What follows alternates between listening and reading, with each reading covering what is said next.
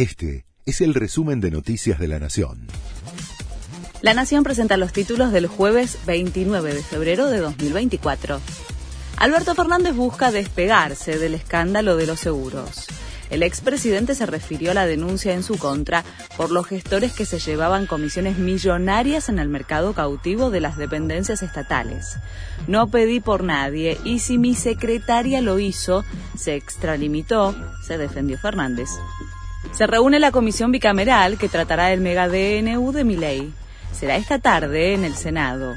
En el encuentro se va a definir el esquema de trabajo para analizar la norma y la posible convocatoria a funcionarios del Gobierno Nacional para explicar el decreto, que incluye la derogación de la ley de alquileres, la reforma laboral y la anulación o modificación de otras normas. Gremios docentes anunciaron un nuevo paro total para el próximo lunes. Tras las fallidas negociaciones con el gobierno para fijar un piso salarial para los maestros, gremios docentes nucleados en la CGT ratificaron la huelga para el 4 de marzo. Nos obligan a tomar medidas, advirtió Sergio Romero, titular de la Unión de Docentes Argentinos, quien criticó también a la Nación por la eliminación del FONID. Salta estableció por decreto el cobro de la atención sanitaria a extranjeros no residentes.